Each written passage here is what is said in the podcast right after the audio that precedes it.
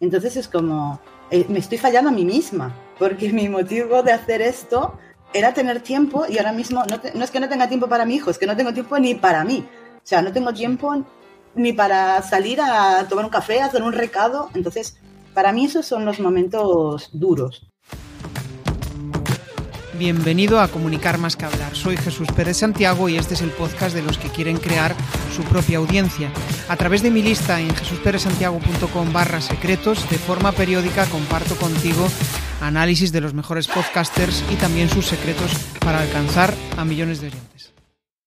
Yo creo que en general cuando empiezas un nuevo proyecto o incluso cuando estás dándole forma a tu proyecto, y no veas resultados, probablemente lo vas a dejar a las primeras de cambio. Es lo, lo que más sucede, ¿no? Está súper guay ser idealista, está súper guay soñar, porque soñar nos acerca a nuestros objetivos, pero como no veas resultados, pues estás fastidiado, estás jodido, ¿no? Por decirlo de alguna manera.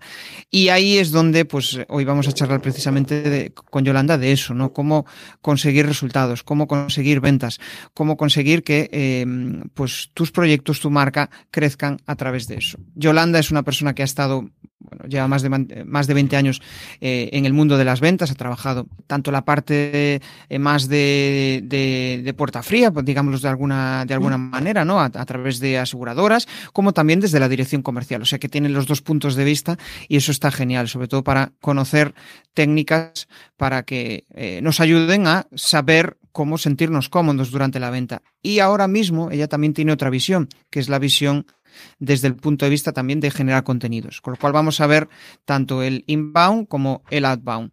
Y eso es eh, clave para, para, los, para los negocios. Entonces, pues os explicaré qué es esto del inbound y del outbound.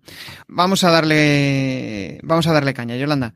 Muy buenas, ¿qué tal? Gracias por, por, invitarme, que yo encantada de divulgar aquí un poquito más sobre, sobre las ventas y el enfoque con el que yo entiendo la venta, ¿no? Porque siempre estamos con esa cosa de que sí que a mí me pasó durante un tiempo, me daba como incluso vergüenza, ¿no? Poner soy vendedora o me dedico a ventas, porque parece que es como súper negativo, pero es que mi enfoque sí. es, eh, pues lo que ahora llaman customer centric, ¿no? Es pensar uh -huh. en el cliente, en el usuario, en la necesidad que tiene.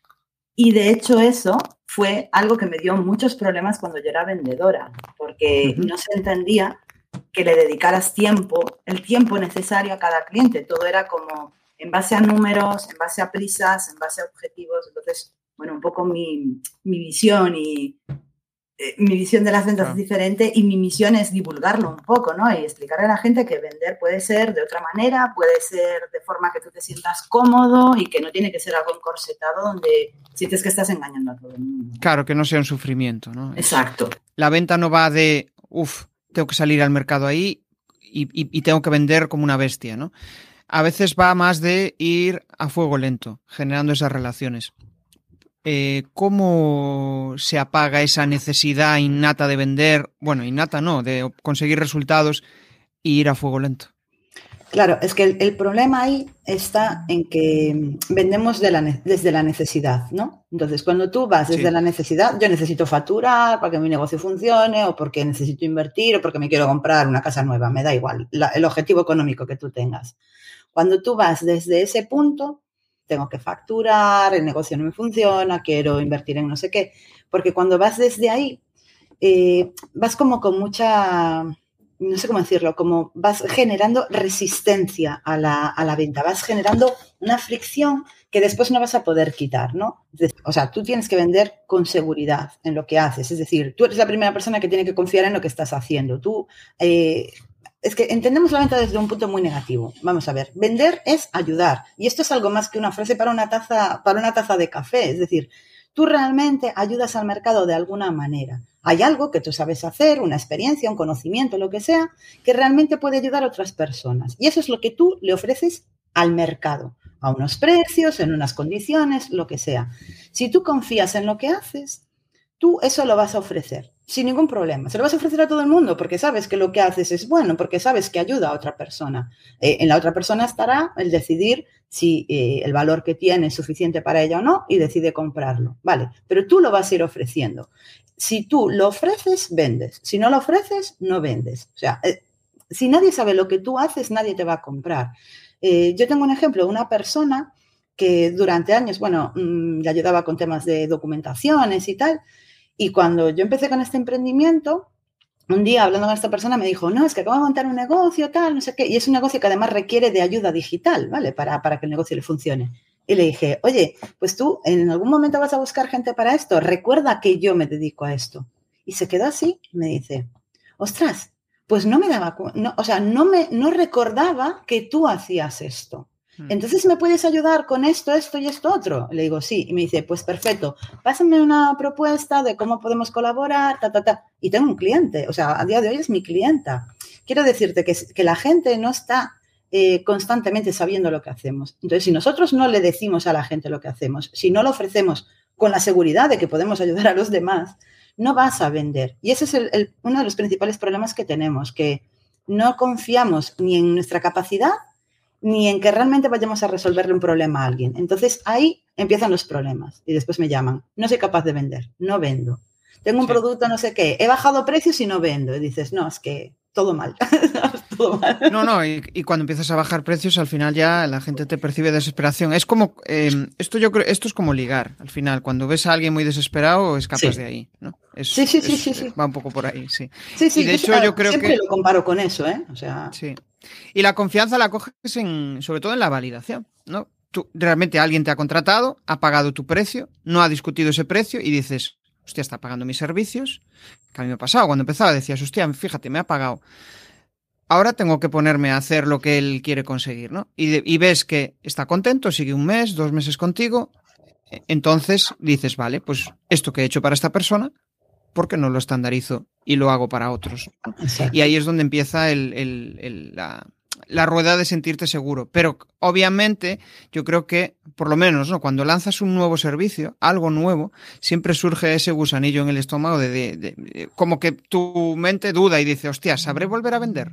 Es como esa sensación de nueva validación. Claro, a ver, tenemos que estar siempre, sobre todo la gente que vendemos servicios, ¿vale? Que vendemos servicios como recurrentes o la gente que vende infoproducto o demás, tenemos que estar siempre en lo que yo llamo actitud de venta actitud de, captación, actitud de venta, tiene que haber siempre. Entonces, tú tienes que tener un sistema o designar un día a la semana o unas horas o lo que sea para que tú eh, estés buscando, buscando no, que estés en, abierto a, aceptar nuevo cliente, a conocer nuevo cliente, ¿vale? Por decirlo de alguna manera. No es tanto el, el voy a salir a vender, sino ¿Qué acciones? Yo tengo que seguir haciendo acciones para que la gente me conozca, para que la gente confíe en mí y para que la gente acabe comprando o me tenga en mente, ¿no? Siempre pongo el ejemplo, eh, pues Burger King, McDonald's. Tú cuando vas a una ciudad que no conoces, son las 2 de la tarde, tienes hambre y no quieres estar perdiendo el tiempo en buscar un sitio, vas a uno de esos dos sitios. Y el que tú te decantes, porque son los primeros que te vienen a la mente, y el que tú te decantes por uno o por otro va en función de la publicidad que tú más ves cada día. Yo en mi caso es Burger King aparte por un tema de intolerancias y tal y cual, pero es Burger King. ¿Por qué? Porque todos los días cuando llevo a mi hijo al colegio nos encontramos una valla de publicidad enorme de Burger King. Y aunque yo ya no mire la valla, porque está todos los días ahí, al final ellos sí están entrando de manera subconsciente en mí. Entonces es el primer nombre que me va a venir a la mente tú eh, a, pequeñas escalas tienes que conseguir un poco lo mismo con tu, con tu negocio. Es decir, que cuando alguien piense en quiénes puede ayudar a vender, que piensen en mí y que no piensen en otra gente que pueda hacer lo mismo que yo. Ese es tu objetivo como negocio, posicionarte en la mente del cliente. Entonces, si tú estás gestionando clientes y no estás trabajando esa visibilidad o ese posicionamiento en la mente de otras personas, cuando se te vaya un cliente o se te vayan dos y necesites nuevas personas, vuelves a tener un problema porque vas a volver a vender desde la necesidad y empiezas a hacer movidas raras. Pues saco una promo, bajo precios, eh, lanzo no sé qué y empiezas a liarla porque no funciona, te frustras, te cuesta más vender y entras en una rueda de la que después es difícil bajarse, ¿sabes? O sea, que al final es como que, jolín, si lo que yo hago es bueno y ayuda a los demás, es que es normal que hable todo el día de ello porque sé que puedo ayudarte, ¿no? Ahí, atrás veía un, podcast de mm, eh, Mumbler, de la gente de Product Hackers, que hablaban del el FOMO de no vender. Y es que me parece un concepto tan brutal, porque, jolín, yo confío tanto en lo que vendo que a mí me da como ansiedad, vamos a decirlo así, ¿no? FOMO, cuando la gente no lo compra. Porque es como, jolín, pero ¿cómo no estás comprando esto, si es una oportunidad para ti, si esto va a ayudar a mejorar tu vida, ¿cómo puede ser que no lo estés haciendo? ¿Sabes? O sea, tú como vendedor tienes que llegar a ese punto, interiorizar así lo que tú, lo que tú haces, porque es bueno lo que tú haces. Lo que tú haces, Jesús, aquí con el podcast, jolín, es que es una oportunidad de visibilidad brutal tener un podcast o, o que te inviten a un podcast. ¿Cómo no se lo vas a ofrecer a todo el mundo? Es que necesitas venderlo, pero ya por, por esa sensación de, joder, que sé que te voy a ayudar, ¿sabes? No por ganar dinero, porque sé que, esto es bueno para ti. Ahí yo creo que muchas veces ese ímpetu nuestro, ¿no? Por, por, joder, estamos convencidos de que estamos haciendo algo bueno y que aporta, porque, joder, los clientes lo validan. Pero eh, cuando eres muy insistente en las reuniones, no es como que estás mostrando necesidad. ¿Qué opinas de esto? Ahí hay una, eh, una línea fina. Sí, claro, hay una línea entre la mm, necesidad y el ímpetu excesivo, ¿no? O la intensidad, digamos. Claro, va a depender un poco de cómo comunicas tú, en qué entorno te encuentras y demás. Eh, hay que tener también, siempre se decía, ¿no? Que los vendedores tenían que tener como nervios de acero, decían, para, para cuando esa persona está, ya, tú ya ves que va a comprar, no emocionarte demasiado y asustar, ¿no? A la persona. Va a depender mucho el entorno y la forma en la que lo hagas. No es lo mismo eh, vender de forma presencial que vender eh, online, por ejemplo. Funcionan de maneras diferentes. No es lo mismo vender desde un email que vender desde una videollamada o que vender desde hacer un webinar o lo que sea. Funciona de, forma diferente porque conectas con las personas de forma diferente también. Entonces, eh, un vendedor tiene que ser un poco camaleónico y tener mucha capacidad de, reacción rápida para adaptarse a la situación en la que está, al cliente, al entorno, al momento, ¿sabes? Por eso cuando la gente te dice, cuando te venden cursos por ahí de que te enseñan a vender en una semana o con cuatro técnicas y no sé qué, te están mintiendo en la cara, porque no es así de fácil, porque vender es ir poniéndote en una situación, en otra, en otra, en otra, y tener herramientas para que tú puedas resolver esa situación. O sea, no, no es decir, dices ABC y ya está, todo el mundo te compra. Joder, pues si fuera así de fácil, ¿sabes qué estamos haciendo con nuestra vida? ¿Sabes? Que no lo es, no es así de, no es así de rápido. Entonces, eh, la manera, o sea, tú tienes que tener claro eso, que lo que vendes ayuda, pero que la persona que está delante tenga un interés. O sea, no, es lo que dicen, no, no puedes venderle a todo el mundo, es verdad. O sea, yo si vendo eh, zapatos de bebé, pues no voy a ir a chicas jóvenes de 20 años, solteras, sin hijos. Es que, ¿para qué? ¿Qué sentido tiene? Estoy perdiendo totalmente el tiempo. A lo mejor es más fácil a la hora de repartir unos flyers que vaya a la puerta de un colegio, que están las madres y los padres o los abuelos y las abuelas. Reparto allí los flyers y esa gente pues tendrá niños pequeños o bebés en su entorno. Va a ser más, más fácil llegar al, al público, ¿no? Y no, nos enrocamos en, bueno, pues yo lo cuento aquí porque lo cuento aquí, porque tal. Mm, no, tienes que saber dónde está tu público, tienes que saber cómo tu público recibe el mensaje y tienes que tener energía, pero, pero sin asustar. O sea, las personas funcionamos por, por energías. Eh, hay gente que tiene la energía aquí, hay gente que la tiene aquí. Entonces, claro, mm, si una persona está aquí y tú le estás hablando aquí, no vais a conectar. Al revés, tampoco. Entonces, tienes que intentar igualar un poco tu energía con esa persona para no asustarla también, ¿sabes? O sea. Sí, encontrar ese equilibrio, ¿no? Hay gente que es súper eh, nerviosa, ¿no? Hay gente que es más tranquila hablando. Claro, yo, por ejemplo, nosotros, yo soy más de hablar tranquilo, pero llegamos a un término donde nos entendemos, porque al final es eso, hay gente que no le gusta que le toquen, hay gente que le encanta tocar, entonces es como encontrar ese equilibrio entre la comunicación. Y, yo creo que esa complementariedad está chula, porque al final también eh, sales un poco de tu zona de, confort, ¿no? De, de, estar hablando, o sea, yo, yo puedo ser un Jesús más enérgico, puedo ser un Jesús súper, súper, súper eh, calmado, ¿no? Entonces es encontrar ese, término medio en la, en la, venta. Lo que sí es que em, independientemente de tu forma de comunicar, debes de transmitir esa ilusión. Hmm, sí. Porque mm, si no la transmites, ¿no? Hay, hay gente que es igual, pues súper friki de los ordenadores, eh, es introvertido al máximo, pero cuando habla de sus movidas, hostia, bien que, bien que se le ve con las pilas cargadas, ¿no? Pues ahí es donde, ahí es donde hay que encontrar ese, punto. Eh, si tuvieras que decir dos cosas por las cuales eh, ahora mismo te dedicas a lo que te dedicas y haces lo que haces, ¿qué serían? Dos son pocas, mira lo que te digo.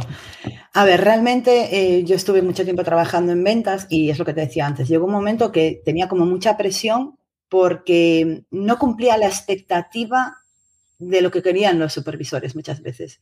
No en cuanto, o sea, eh, sobre todo trabajando en puerta fría, había expectativas muy altas. Tienes que hacer 60 contratos al mes, bueno, locuras, locuras, eran locuras, ¿no? Y yo, el objetivo pues igual eran 20, yo hacía 20, 22, no 60 como otra gente. Y el problema era que la comparación, ¿no? Es que, claro, ¿cómo los demás hacen 60 y tú 20? Y yo decía, ya, pero es que mi cliente cuando haces una llamada de comprobación, mi cliente sabe hasta, se acuerda hasta de mi nombre. Sabe todo lo que le he contado, no se cae una venta, fidelizados. Es decir, es una venta muy, muy bien cerrada. El resto era, ah, no me acuerdo que viniera nadie por aquí, o yo qué sé si vino un rato pero no me enteré. Entonces, eh, llegaba un momento que yo al final sentía una presión innecesaria. O sea, yo entendía que la venta era algo para ayudar a las personas y muchas veces me presionaban con que tenía que hacer más números. Entonces se, me acabé hartando. Aparte, un cambio de condiciones brutal. Eh, yo cuando empecé a trabajar ahí, pues tenías un buen contrato, un buen sueldo, unas buenas comisiones, un buen tal. Y llegó un momento que aquello era, bueno, te pagaban cuatro duros y búscate la vida, ¿no? Eh, ¿Qué pasa? Que yo durante un tiempo fue como que yo fui la primera en que rechazaba las ventas. ¿Vale? Yo decía, no, no, no, esto de vender, no, mm, esto es un asco, esto es horrible, esto no sé qué. Y entonces, bueno, como que fui encontrando la parte del marketing digital, me moló un montón porque llevo 20 años en las ventas, pero llevo 20 años en, foros, en, en, el mundo digital, muy friki del mundo digital. Entonces digo, bueno, pues igual mi sitio estaba más aquí. Entonces, al conocer el marketing digital, me di cuenta que podía que una necesita de la otra, ¿no? Las ventas del marketing, el marketing de las ventas. Y ahí es como que empecé a, juntar, ¿no? Y empecé a enamorarme un poco más de, todo esto. Y claro, cuando llego al mundo digital con mi idea de que la gente sabe de todo esto y llego y empiezo a ver que la gente no sabe vender, no tiene ni idea de cómo tal, mogollón de miedos, incertidumbre, y digo, joder, pues yo tengo una experiencia aquí que puede ayudar a otras personas. Eh, yo no busqué dedicarme a esto, te voy a decir. Yo entré en este emprendimiento eh, como formadora para temas digitales, me encontré con una pandemia justo encima y me encontré con muchísimas emprendedoras que no sabían vender y que entonces como sabían que yo conocía del tema, me empezaron a preguntar. Y ellas me llevaron a hacer lo que hago ahora. Lo que te decía antes, la necesidad del mercado, ¿no? Dejé, que me fueran arrastrando un poco ahí. Y, empezaron a, pues, a posicionarme, ¿no? Como Eres como una mentora, gracias a ti sé hacer esto, entiendo lo otro, eres la persona que me ayuda a resolver. Entonces, hago esto porque realmente quiero ayudar a la gente, porque realmente me doy cuenta que hay una barrera muy grande y un nombre muy feo con respecto a una idea muy fea de lo que es vender. Y, y jolín, empiezas a ver negocios que dices, tío, esta persona es súper maja, se le ocurre un montón, la propuesta de valor que tiene es muy buena. Y no, o sea, y lo acaba dejando porque no es capaz de llegar a un mínimo de ventas que, le dé para vivir o por lo menos para entender que está funcionando. Porque claro, también hay mucho gurú por ahí que te vende la historia de hazte emprendedor que mañana estás eh, facturando tropecientas mil cifras y viviendo. Y no es así, de verdad, o sea, no es así. Hay que pencar mucho. Muchas veces vas a estar trabajando sin ganar un duro, reinvirtiendo lo poco que ganas para que el negocio funcione mejor hasta que puedas conseguir eh, un objetivo de, de, ventas que te permita vivir de tu, de tu negocio. Y estamos hablando de meses y años. O sea, esto de en tres meses tú estás viviendo de esto ganando, no. O sea, ojalá, pero es que no. O sea, si, si la idea es esa, dedícate a otra cosa. De verdad, porque es que no vas a estar preparado para los momentos de bajón. Claro, y hay gente que te cuenta, eh, en tres meses lo he conseguido, sí, pero mira, mira cuántos proyectos anteriores le han ido mal o cuántos proyectos ha dejado en el camino. Todo eso es un aprendizaje bestial porque sabes, vas mucho más rápido. No es lo mismo montar tu primera landing page de un servicio cuando no tienes ni idea, cuando de repente ya has montado 20 y, empiezas a montar una y eh, vamos, en una hora igual ya la tienes. ¿no? Claro, claro. claro, es que eh, es, muy o sea, es muy fácil cuando tú cuentas la parte de éxito, pero no cuentas toda la parte anterior que hubo. Toda la parte de aprendizaje, toda la parte de sostenimiento. Ahí atrás veía una persona de, de YouTube que tiene 400.000 seguidores de YouTube, vive de la monetización de YouTube y, y explicaba que estuvo ocho años para poder vivir de YouTube. Ocho años, diez canales, fue abriendo canales, fue probando lo que funcionaba, lo que no, los fue cerrando, tal, no sé qué. Empezó a vivir de YouTube cuando llevaba cuatro años trabajando YouTube, pero durante cuatro años hacía contenido prácticamente diario y no veía un duro, no veía nada, no ganaba nada. Ahora sí, claro, tú ahora lo ves y dices, yo quiero ser como tú, yo quiero abrirme un canal de YouTube y vivir de ello. Claro, estás dispuesto a tirarte cuatro años haciendo contenido de forma constante, con energía, con ganas, con motivación, sin ver ningún resultado para que a lo mejor tampoco te funcione, ojo, ojo, que nadie te lo asegura. Entonces, claro, queremos resultados rápidos y, no funciona así. Eh, yo, por ejemplo, a día de hoy estoy cerrando clientes o estoy eh, contactando con clientes o me están viniendo clientes de cosas que hice igual a principios de año. ¿Sabes? Acciones de visibilidad que hice en febrero, marzo, pues ahora es cuando me están contactando. Oye, podemos hacer algo de cara a 2023. ¿Tienes hueco para que hagamos tal? Es que esto funciona así. La gente te va viendo, te va conociendo, necesitan un tiempo. Hay gente que, que te ve y que en dos meses dice, o en, dos semanas, esto me, pasó ahí atrás. Había sacado unos cursos para aprender a salir en, en vídeo y tal y cual, perderle un poco el miedo a la cámara. Y hubo una persona que no me seguía, me empezó a seguir un lunes y el martes se apuntó al curso. Digo, madre mía. Pero es que esto me ha pasado una de cada 100 veces. habitual. No es Sí, a mí también me tiene pasado de conectar el LinkedIn, ver un taller o lo que sea eh, y, de repente se, anota, pero no, no es lo habitual. No, normalmente es gente que ya te sigue, que... Sí, eh, que va generando una relación a, fuego lento. Y yo creo que al final, un poco por lo que observo, es lo que consigue que tengas venta sostenida, el hecho de Em, ir generando relaciones a fuego lento, ¿no? No como, pues yo qué sé, eh, como puede ser eh, el estilo de las telefónicas, ¿no? O sea, de llamar, llamar, llamar. Ahí al final realmente lo que estás es cabreando a la gente, pero en cambio si vas a fuego lento, eh, es como que se genera... Mm, yo, yo también porque soy de ese modelo, o sea, me gusta más tener cliente recurrente que estar constantemente en la búsqueda, porque eso es, es desgastante. A ver, es que estar en la búsqueda, claro, es que hay muchos conceptos, ¿vale? Que, están pervertidos, yo les llamo así, porque están pervertidos totalmente. Eh, lo que te decía antes, ¿no? De tener como una actitud eh, abierta a la venta, de estar en actitud de captación. Jolín, es que a mí me ha pasado de estar en un sitio con una persona que sea lo que se dedica, estar tres personas una la persona A estar comentando el problema que tiene, yo ver que la persona B perfectamente puede eh, meter la pata y decirle, oye, yo me dedico a esto, te puedo echar una mano. Y no lo hace, porque está pensando en yo qué sé qué. Entonces dices, a ver, hay que estar atento a las conversaciones, hay que tener una actitud abierta a la captación. No es que tú en ese momento vayas a venderle nada, porque a lo mejor no es el momento. En los, en los eventos, en los networkings, muchas veces no es el momento de vender nada. Pero es que yo me he ido a eventos me han preguntado a qué me dedicaba, a lo mejor hablábamos, ah, pues esto, pues tal, ah, pues yo tengo este problema, tal, ah, pues, y tú me puedes ayudar. Y yo decirle, sí, pero no hoy.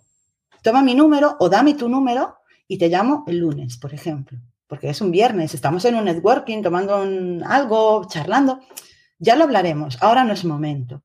Y la gente lo agradece y lo entiende y te dice, ah, bueno, sí, sí, mejor vamos a seguir Y no pasa nada. Entonces el lunes llamas, hablas con la persona, le explicas, puedes ver un poco si le puedes ayudar, ¿no? Cómo, de qué forma. Y buscáis una forma de hacerlo, ¿no? Mm, te vuelvo a repetir, nos complicamos muchísimo la vida. ¿no? Estamos muy acostumbrados a que los procesos tengan que ser como muy estudiados, muy estructurados, muy... Y a veces simplemente es fluir en la vida, ¿eh? O sea, hay cosas que hay que tener claras, quiero decir, tiene que haber una estructura, pero pero es fluir en la vida. O sea, yo estoy aquí porque te conocí en un sitio de casualidad, por una conversación casual. Y, aquí estoy. Y mañana pues estaremos juntos en sabe Dios dónde, ¿sabes? Entonces, las cosas suceden. Después, hay que tener claro eh, que mucha gente que nos sigue, por ejemplo, en redes, porque, claro, después está el tema, abro redes sociales y mañana vendo. Bueno, no, pasa lo mismo que en la calle. La gente necesita un tiempo, conocerte, tal, todo esto, ¿no?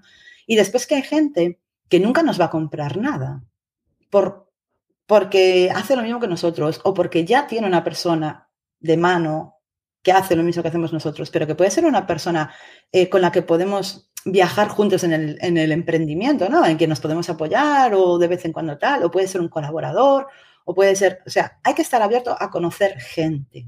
Cuando tú eres emprendedor, tienes que conocer gente, que la gente te conozca, confíe en ti, sepa lo que haces y te surgen oportunidades. Y de repente te llaman. Y de repente ves a alguien que necesita a alguien en tu perfil y le dices, oye, que yo tal, ah, tú haces esto. Pensaba que estabas, no, esto también lo hago. Ah, pues contigo, ya no busco a nadie más. Porque esto sucede. Sí. Entonces tenemos que... Como, le gusta cómo hacer las cosas o lo que sea. claro, claro pero nosotros tenemos que tener como esa actitud, ¿no? Hay ese rollo de, eh, a veces contamos, ¿no? Y dices, pues me ha contactado un cliente, tal, no sé qué, y la gente se cree que es como pura magia. Tú estás en tu casa así y te llama la gente por teléfono, ¿sabes? Ojalá. Sí. No. Solemos pensar eso, ¿eh? Cuando empieza y escuchaba, yo cuando empezaba a escuchar podcast, y escuchaba a la gente, joder, es que fíjate, este cliente no sé qué, y yo decía, hostia, qué maravilla, tiene clientes, ¿cómo hace para, cómo hizo para eso? O, mm, o piensas que empiezas a generar contenido, una idea totalmente irracional, a mí me pasaba, empezaba a generar contenido y pensaba que la gente iba a contactar conmigo al momento. Bueno, al momento. He pasado un tiempo, ¿no? Pero mm, sí, sucede a veces te envían mensajes, oye, me ha molado tu charla, joder, que he visto como, como ayer me pasó, hostia, me encantó la charla que tuviste con, eh, con Joaquín Caraballo y quiero estar en contacto contigo. Suceden ese tipo de cosas, más veces de las que a veces pensamos, pero no es lo habitual. Lo habitual es que tú tengas que ir. Claro, pero y suceden. Y generar. porque tú haces cosas. Claro, yo siempre digo, para vender, eh, hay un, hashtag además que se usa, mucho en Instagram y un concepto que se usa mucho que es el vender sin vender. Y a mí no me gusta. Veréis que lo uso en redes como hashtag porque, pues por estrategia, ¿vale? Porque llega a gente y tal. Pero es que es un concepto que no me gusta nada, porque sobre todo la gente que empieza entiende eso, literal. no tengo que hacer nada para vender. Vender sin vender. Vender es no hacer nada, ¿no? Y dices, no, no. Es que primero, vender no es el momento en el que la persona te dice, ah, sí, toma mi dinero. Vender empieza cuando la persona te descubre. Ahí empieza la venta. Ahí es donde juntas venta y marketing y tal, pero ahí es donde la gente te, donde tú estás empezando a venderle a una persona. Cuando te descubre, después te conoce, después eh, se genera relación, después hay conversión. Y que asuma que hay un coste que yo creo que eso es, quizá lo más importante, porque hay gente que igual pues busca eh, una colaboración o busca otro tipo de cosas y eso no es la... Bueno, puede ser una solución. Eh, si a ti te interesa y si el, acuerdo está equilibrado, perfecto. Pero mm, si no consigues resultados, si ves que todo el mundo quiere colaborar contigo, pero realmente no consigues vender, pues igual es que algo falla ahí, algo falla, ¿no? Eh, y, normalmente es que no estamos vendiendo, que no le estamos diciendo a la gente que nos compre. Ese es el problema. ¿Por qué? Por, por, lo que hablamos muchas veces, los miedos derivados de la venta. ¿Cómo le voy a decir yo a la gente que me compre? Hombre, pues no sé, yo voy al, al Zara a comprar un jersey y no se me ocurre de llevármelo gratis, ni siquiera lo pregunto, ¿sabes? No le digo, mira, ¿me puedo llevar gratis porque tengo una colaboración? Y me van a decir, eh, señora, deja el jersey y váyase. O lo paga o se va. Claro, pues en los servicios y en los servicios digitales es, como, servicios es complicado, servicios digitales plus. Eh, vivimos de esto. Es decir, tú quieres que te ayude, genial, pero yo cobro. Porque también me ayudo a mí misma, ¿sabes? Me gusta comer, pagar las facturas, tener un equipo, un micro que funcione, este tipo de cosas, ¿sabes? Es decir, ahí, yo creo que hay una, o sea, hay una cosa ahí, ¿no? Que yo también al final eh, pasas por esas fases y, es como, joder, quiere colaborar contigo y le dices, eh, vale, perfecto, si, si, quieres que colabore contigo, em, si no consigo resultados en los próximos tres meses, la colaboración se acabó, con lo cual, si me pagas, podemos continuar, ¿no? Es un poco esa, esa versión un tanto ahí de, em, bueno, pues es que si realmente quieres que yo colabore contigo, yo tengo que darle continuidad a mi negocio, tengo que facturar con mi negocio. Si yo estoy contigo tres meses, estoy perdiendo un tiempo que podría dedicarle a conseguir eh, clientes o, o, lo que sea. Con lo cual, pues sí, puedo que, puede que esté un mes contigo, pero es que dentro de dos meses mi negocio ha cerrado, con lo cual ya no vas a tener mi colaboración. Si me pagas, puedo darle. Claro, voy a continuar. Es que tenemos mucho, hay muchos miedos derivados de esto. O sea, en la venta, primero, no entendemos dónde empieza la venta. Entendemos que la venta es ese momento de cómprame tal, sí, toma mi dinero y tal. Después tenemos muchísimos problemas con el dinero, con hablar de dinero. Vale, yo mm. supongo que ahora está, tengo una membresía con, con emprendedoras, ¿no? Y ahí hago como mentorings. Y cuando empezábamos a hablar de dinero, yo notaba como a través de la pantalla, ¿no? Como ah, mm, ah, se ponían tensas. Y yo decía, vamos a hablar de dinero, pero cada uno en su línea. Es decir, el dinero está ahí y el dinero es un medio y es algo que tenemos que aprender. ¿Qué pasa? Que durante mucho tiempo y dependiendo un poco de tu bagaje, de tu estilo de vida, de, tus vivencias, el dinero ha mm, influido en ciertas cosas. Entonces puedes tener una visión negativa del dinero.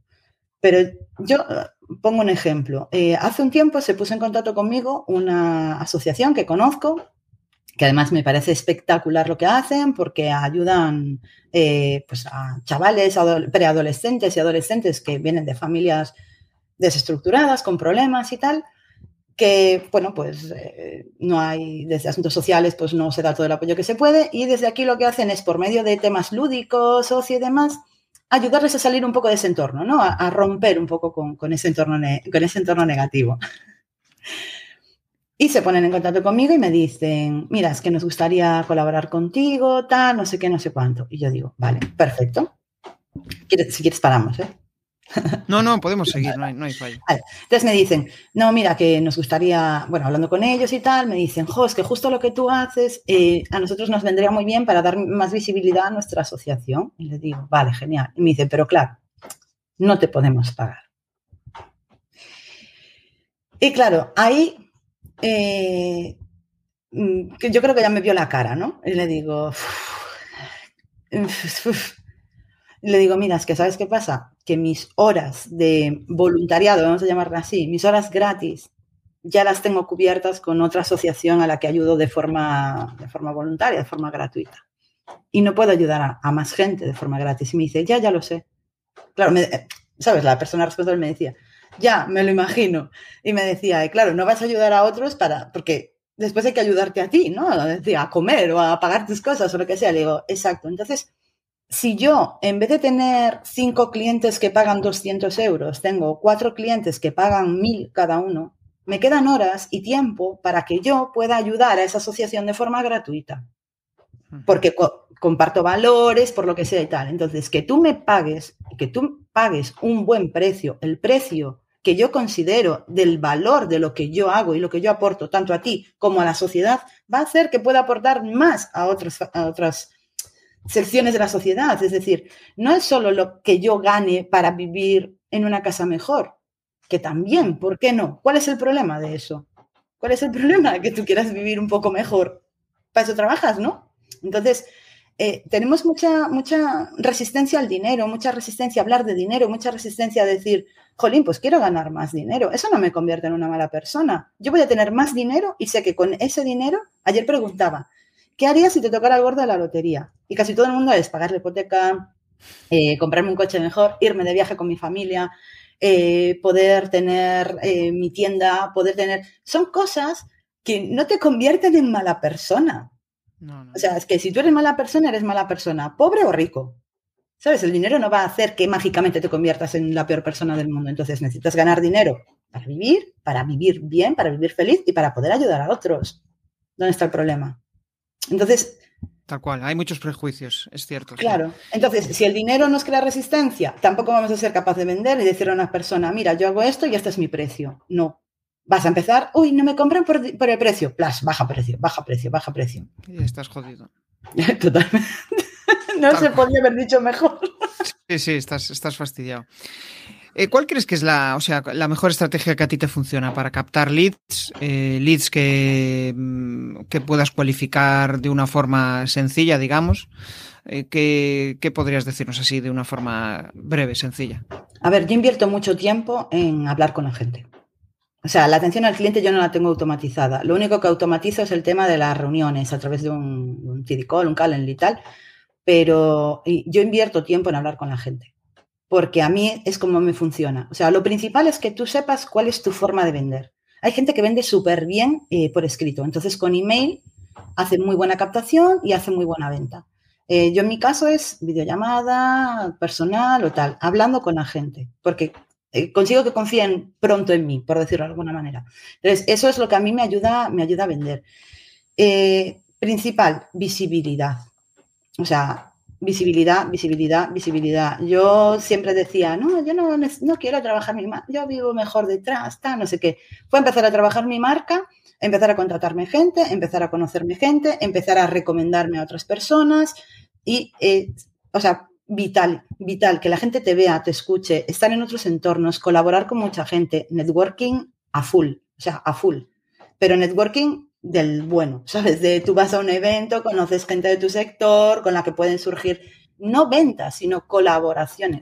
Yo normalmente busco la colaboración, no, no clientes. Y al final me salen clientes. Entonces, trabajar mucho desde ahí. Y, y admito públicamente que, claro, yo tengo una parte como de agencia, podríamos decir, que es gestión de redes, colaboración en eventos y tal. Yo esa parte la trabajo offline toda. Esos clientes, offline. ¿Qué pasa? Que después me pues, contacto con ellos o en frío, vamos a decir, que bueno, no me gusta mucho lo de en frío.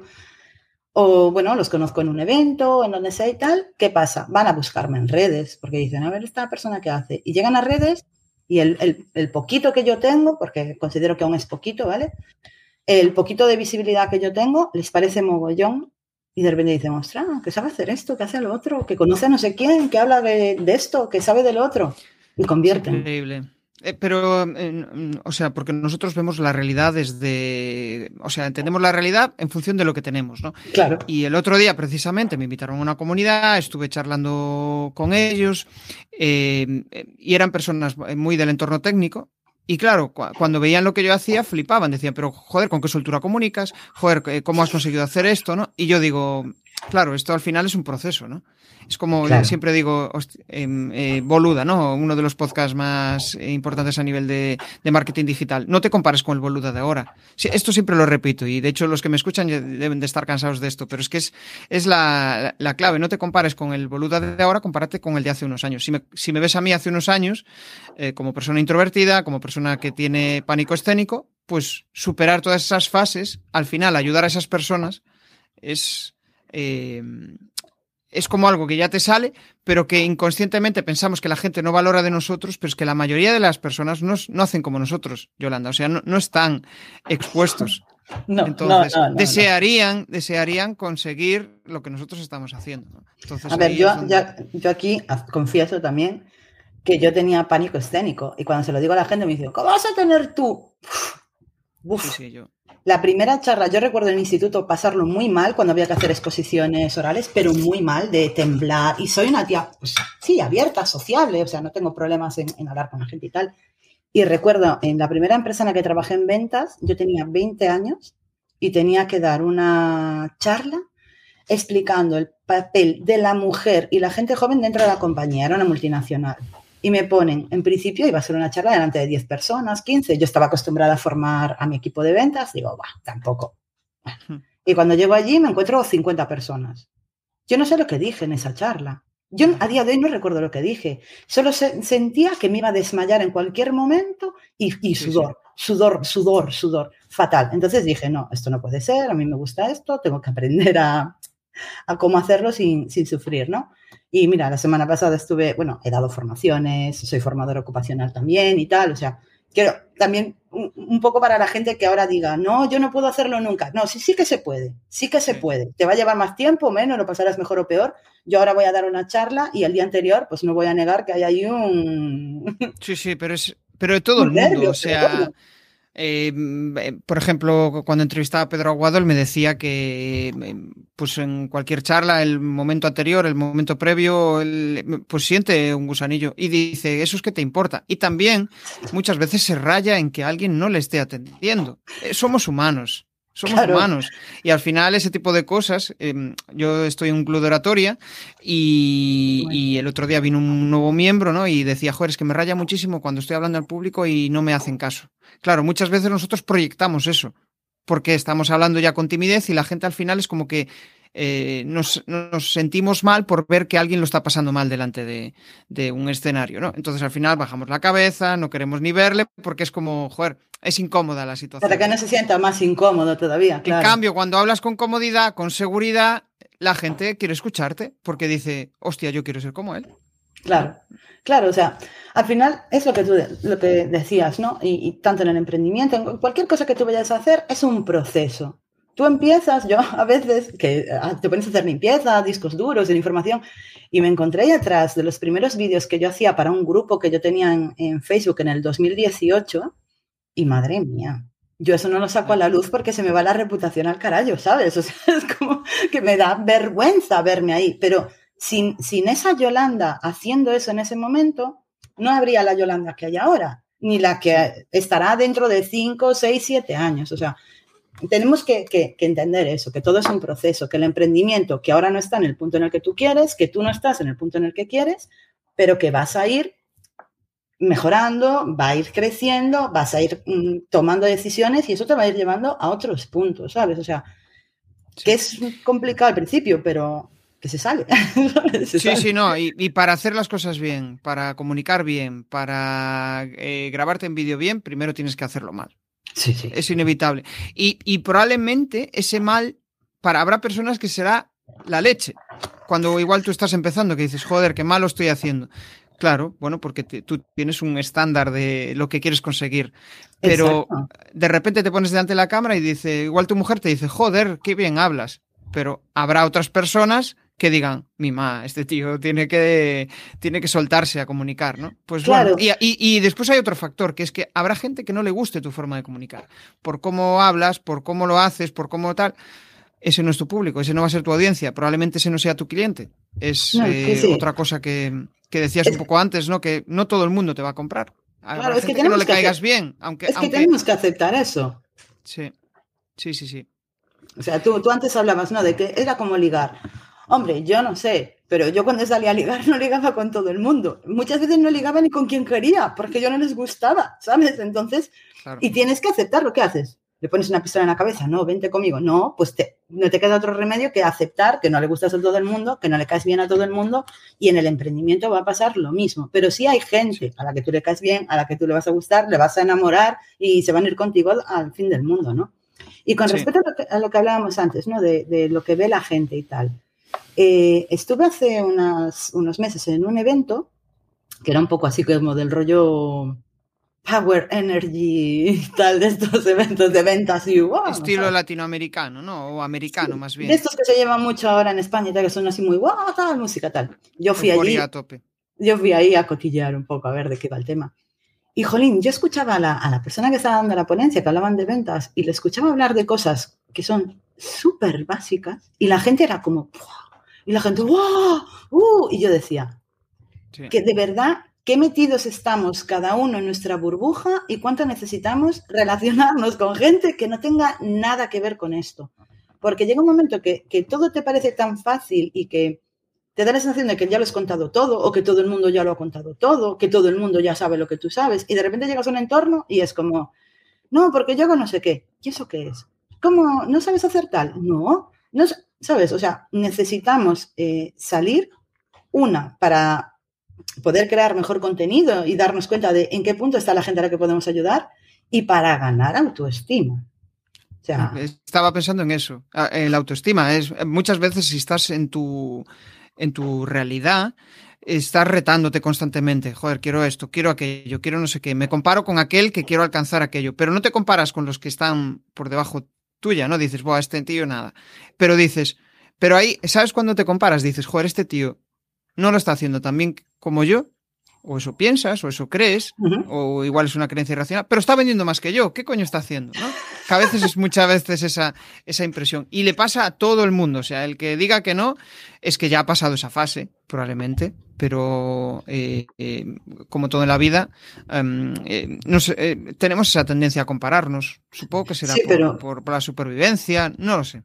Pero no somos justos, es lo que tú estabas diciendo, no somos justos. Lo decías antes, eh, ¿quieres hacer un podcast? Vale, pero no te compares con el Boluda de ahora que lleva, yo que sé, tropocientos mil capítulos. Compárate con Boluda cuando empezó, que estaban él y dos más haciendo esto, y, todo lo que ha tenido que aprender. O sea, no, no seas injusto, no, no te metas tanta caña. Es decir, ¿tú en qué punto estás? Compárate con gente que esté en este punto. Ten referentes, es importante, hacia dónde, qué gente te gusta, en quién te inspiras, hacia dónde te gustaría ir. Vale, genial Pero, jolín, no es justo que tú lleves cuatro meses emprendiendo y te estés comparando con una persona que lleva 12 años. Es que no, no es justo, porque ha pasado muchas situaciones eh, que tú ni te imaginas a día de hoy, que a lo mejor tú no tendrás que pasar, porque esa persona, digamos, como que ha abierto ya puertas, en este caso, por ejemplo, Boluda, que es una persona que yo sigo y es una persona que me gusta mucho en el emprendimiento y tal, él eh, abrió puertas de muchas cosas. Él hizo cosas que en su momento solo hizo él y fue abriendo campo para que otras personas después lo tuvieran un poco más fácil, ¿no? Siempre va a haber gente más iniciadora.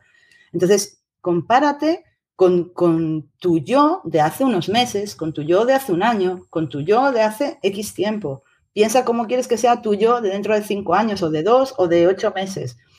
Y después, yo no sé si a ti te ha pasado alguna vez, eh, llega un punto en el que los que son tus referentes es como que van dejando de serlo. Porque dices, pues tampoco eran para tanto. O tampoco hacen magia. Eso va mucho con la autoestima, es cierto a mí me ha pasado. dices, bueno, pues este tío, eh, joder, fíjate, ya creo que ya estoy a su nivel o creo que ya no tengo nada más que aprender de él. Sí, sí. Ah, de hecho lo hablaba en un podcast, hablaba en un podcast que creo que con Marina Miller, hablaba en un podcast precisamente de eso, ¿no? Que la vida, incluso los amigos van evolucionando, tú vas evolucionando y hay personas que no eh, reconocen tu nueva forma de ser. Bueno, no tienes por qué cambiar tu forma de ser, pero igual no reconocen tus nuevos objetivos, tus nuevos retos y al final pues em, vas variando, vas, vas eh, yendo hacia donde tú quieres ir. Y si no te aceptan tal como eres con ese nuevo yo, puede que te estés equivocando, pero es el camino que tú has decidido. Claro, claro, claro.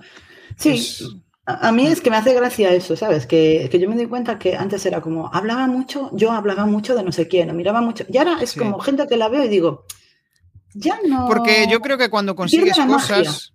Sí, aparte cuando consigues cosas, sobre todo, a ver, depende de cada uno, ¿no? Pero em, cuando empiezas un proyecto nuevo y, no ves resultados, la autoestima se viene abajo. Entonces, cuando de repente empiezas a ver resultados y ves que, joder, pues fíjate, hace un año era incapaz de estar delante de un micro y ahora llevo eh, tropecientos episodios, em, empiezas a creer en ti, empiezas a, a decir, joder, pues el resto del mundo tiene inseguridades igual que yo. Igual han superado algunas, pero tienen otras por superar. Hasta el más eh, millonario igual tiene miedo a no sé qué o a lo que sea, ¿no? Esas inseguridades. Es, es bueno eso, sí. Es, es, no poner a la gente en un altar, sino ponerlo ahí en, como un referente y decir, vale, pues yo quiero llegar hasta ahí, pero para nada es eh, inalcanzable. claro. Claro, y que, y que, te puede cambiar el referente, ¿no? Yo hay gente que antes decía, jo, me encantaría su tipo de negocio y tal, y ahora lo veo y digo, no, porque creo que hay que hacer cosas que no me gustan tanto o que no estoy dispuesta a pagar el peaje, le llama una alumna mía, pagar el peaje, ¿no? Para llegar ahí, pues no, y ya está. Es que al final, era em, eh, el otro día he escuchado un podcast que decía, joder, para facturar 100.000 euros, eh, pues mm, igual pues tienes que tener un equipo, igual no te gusta trabajar con gente, igual prefieres ganar menos y tener menos gastos, porque igual para ganar, para ganar 100.000, para facturar 100.000 euros tienes que tener 50.000 euros de gastos. ¿Cuál es el retorno de la inversión de eso? Igual eh, ganando 20.000, pues tienes mayor retorno, igual tienes unos, unos gastos bajísimos. Y, yo creo que al final es como adecuar el, tu modelo de negocio a tu, a tu modelo de vida. Porque también si estás en un modelo de negocio que ganas muchísima pasta, pero estás, pero a la larga eres infeliz, al final vas a caer, ¿no? Y vas a tener que volver a, a, resarcir de esas cenizas. Sí. Oye, ¿qué dos cosas han pasado guays en, a nivel profesional con tu negocio y qué dos cosas chungas han pasado? Así que puedas decir eh, eh, momentos guays y momentos chungos. Momentos guays.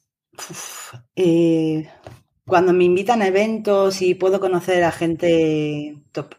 O sea, un momento guay fue montar Locas por el Marketing, eso hizo que nos llevaran eventos, me hizo conocer, poder entrevistar a Boluda, poder decir, eh, he estado con Boluda, eh, conocer a Pedro Seo, a Chorricuesta, a gente que en aquel momento como que los veía súper lejos, ¿sabes? Era como, bueno, con esta gente nunca en la vida y tenerlos cerca. O sea, que, se genere una relación y que sea gente que acabas teniendo como, como cerca, de poder hablar en el día a día. Para mí eso es brutal.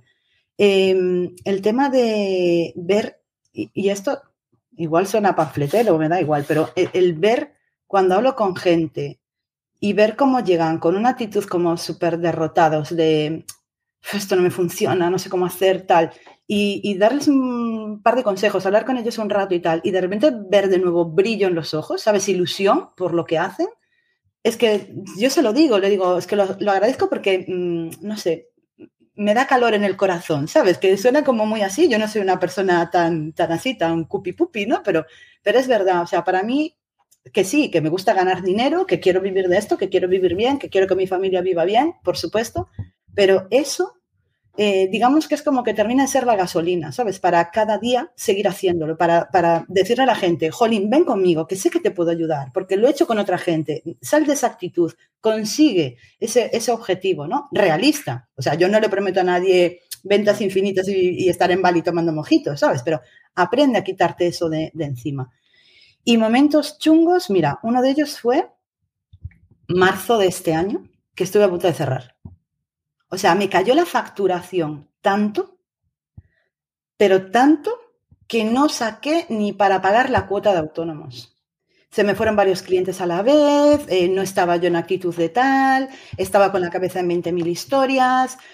Eh, mi autoestima en ese momento, la importancia eh, de estar bien, de confiar, de, mi autoestima en ese momento tampoco estaba bien. Entonces fue un, pues yo un mes más y cierro. O sea, un mes más y cierro. Y recuerdo la importancia ¿eh? del apoyo en casa, del apoyo a la gente cercana, de verdad. Si, si no lo tenéis, buscad grupos donde os podáis sentir apoyados, ¿no? El apoyo en casa. Eh, mi marido decirme, pero tú estás loca con todo lo que has conseguido hasta ahora, que es un bache, que tal, que sigue, que te va bien, que no sé qué, ¿no? Y, bueno, importante también, ¿no? Porque si en ese momento te dicen, tienes razón, o, ciérralo y tal, pues adiós, pues adiós, ¿no? Entonces, eh, para mí fue un momento chungo, pero guay a la vez, porque el mes siguiente, mm, bueno, no era fácil, no era difícil doblar la facturación, ¿vale? Porque era muy, muy pequeña, pero sí que tomé mucha acción y, digamos como que saqué hasta un pequeño sueldo ese mes, ¿sabes? Cosa que era impensable el mes anterior. Para mí ese fue un momento chungo. Y después eh, las épocas en las que, digamos como que se me descontrola el negocio en cuanto a tiempos te entra gente, te entra tal, te entran cosas, mm, tienes que entender una cosa, la otra y tal, y, de repente es como, ¿en qué momento estoy? ¿Qué tengo que hacer hoy? Es como que de repente se te llena demasiado la agenda porque tú así lo permites. Eh, muchas veces de cosas para, para hacer después, ¿vale? Pues a lo mejor ahora me están contratando para cosas para enero, febrero, marzo, pero te viene todo de golpe y, y ahí me siento mal porque uno de mis motivos para emprender fue el poder tener tiempo para conciliar mientras mi hijo era pequeño, sobre todo. Entonces es como, eh, me estoy fallando a mí misma, porque mi motivo de hacer esto era tener tiempo y ahora mismo no, es que no tenga tiempo para mi hijo, es que no tengo tiempo ni para mí. O sea, no tengo tiempo ni para salir a tomar un café, hacer un recado. Entonces, para mí esos son los momentos duros, que de repente dices, ups, y sabes lo curioso, yo también he pasado por esos momentos y, yo creo que todos los emprendedores. Pero eso lo que te hace es un aprendizaje de saber que cuando has estado abajo, también puedes volver a estar arriba. Hmm. Y también cuando estás arriba de todo, decir, hostia, que también puedo caer y asumir que es como normal. Disfrutarlo, pero oye, que también puedo caer, ¿no? Que eh, eh, es que la vida son ciclos, siempre, siempre. Exacto. cuando estás arriba, caes. Claro, no, estás todo el tiempo aquí. Eso también es como otro, otros mantras de estos que hay, como del emprendimiento súper feliz y súper happy de la vida. Y después, como no es así, pues la gente se frustra, se agobia y vienen los problemas. Tú hoy estás aquí, disfruta, oye, disfrútalo, estás bien, estás contento, agenda llena, clientes, tal, bien, ganas dinero, llegas a tus objetivos, súper bien pero ya está, tampoco te flipes, porque esto no va a ser, no va a ser siempre así. Entonces, igual dentro de unos meses estás ahí abajo llorando, todo va fatal. ¿sabes?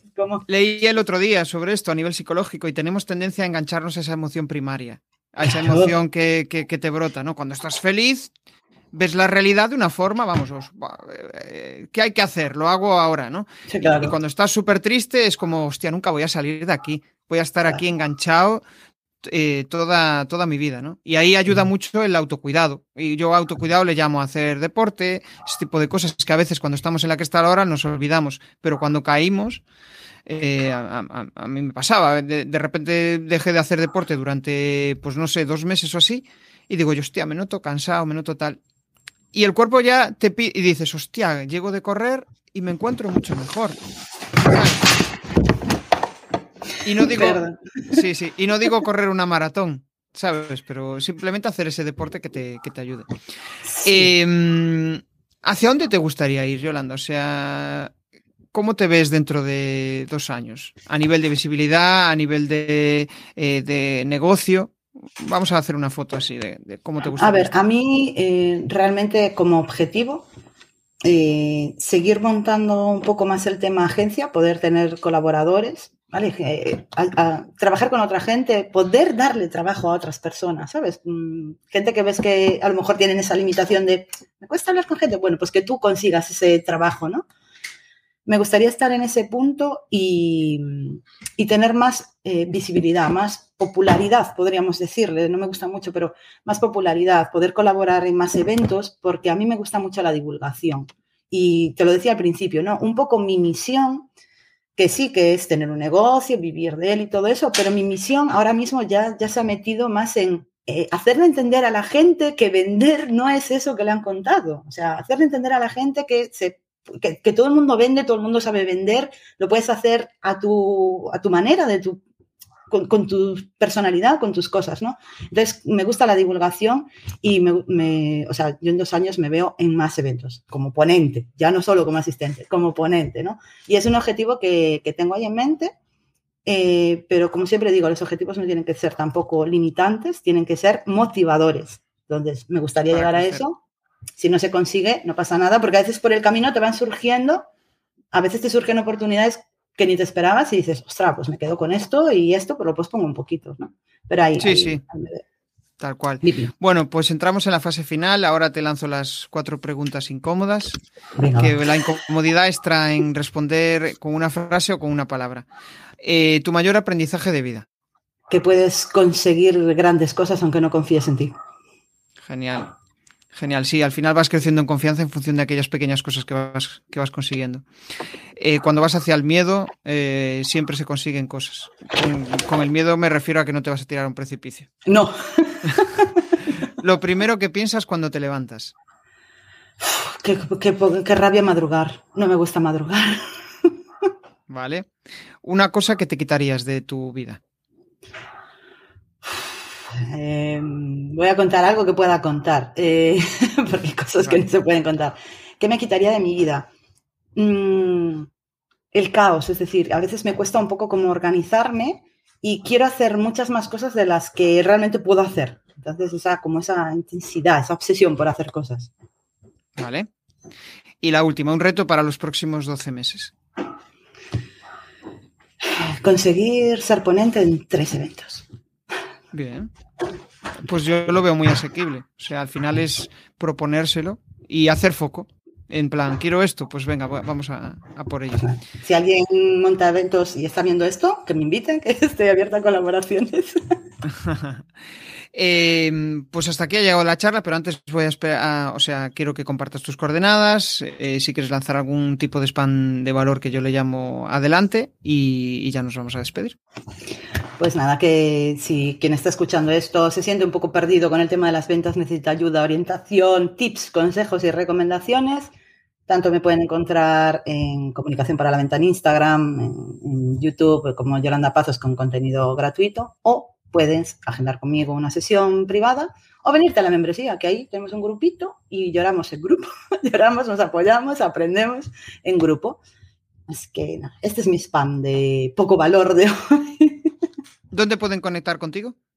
Instagram, como comunicación para la venta. Mayoritariamente estoy ahí. Y si no, en el email yolanda. Es donde me encuentro. Vale, genial. Bueno, pues yo quizá de lo más relevante de esta charla, lo que más me ha chocado, lo que más creo que puede ser un aprendizaje para todos, es el hecho de que eh, al final vender es generar relaciones. Es generar relaciones donde poco a poco vas alimentando ese... Mm, bueno, esa necesidad que puede tener la otra persona y cómo tú la puedes resolver. Escuchar, escuchar mucho, escuchar, ir a eventos, no buscar eh, enchufar tus productos, sino al final entender lo que le pasa al otro y cuando entiendes lo que le pasa al otro, el otro se siente entendido y obviamente pues puede ser que tu servicio sea la solución ideal. Y, venderlo con ilusión, con ganas, que esa es la clave. Y para vender con ilusión y con ganas, pues tienes que estar en un nivel de autoestima top. O sea, tienes que creerte que estás guay que eres, y que eres la hostia. O sea, que es, es cierto, porque si has ayudado a otras personas a hacer eso, ¿por qué no vas a ayudar a más que estén en esa, en esa situación? Y cuando eso lo transmites con ilusión y con ganas, pues la gente se, se convence. Bueno, pues nada, hasta aquí ha llegado la charla. Mm, Yolanda, muchas gracias por aceptar la invitación. Y a nos ti por invitarme. En el siguiente episodio. Chao, chao. Chao. Si te ha molado este episodio del podcast, pues déjame un maravilloso like o un precioso comentario en tu plataforma habitual de podcasting. Si quieres dar más visibilidad a tu marca y llegar a nuevas audiencias a través de un podcast, te cuento cómo puedes crear tu propia estrategia de comunicación en jesusperesantiago.com.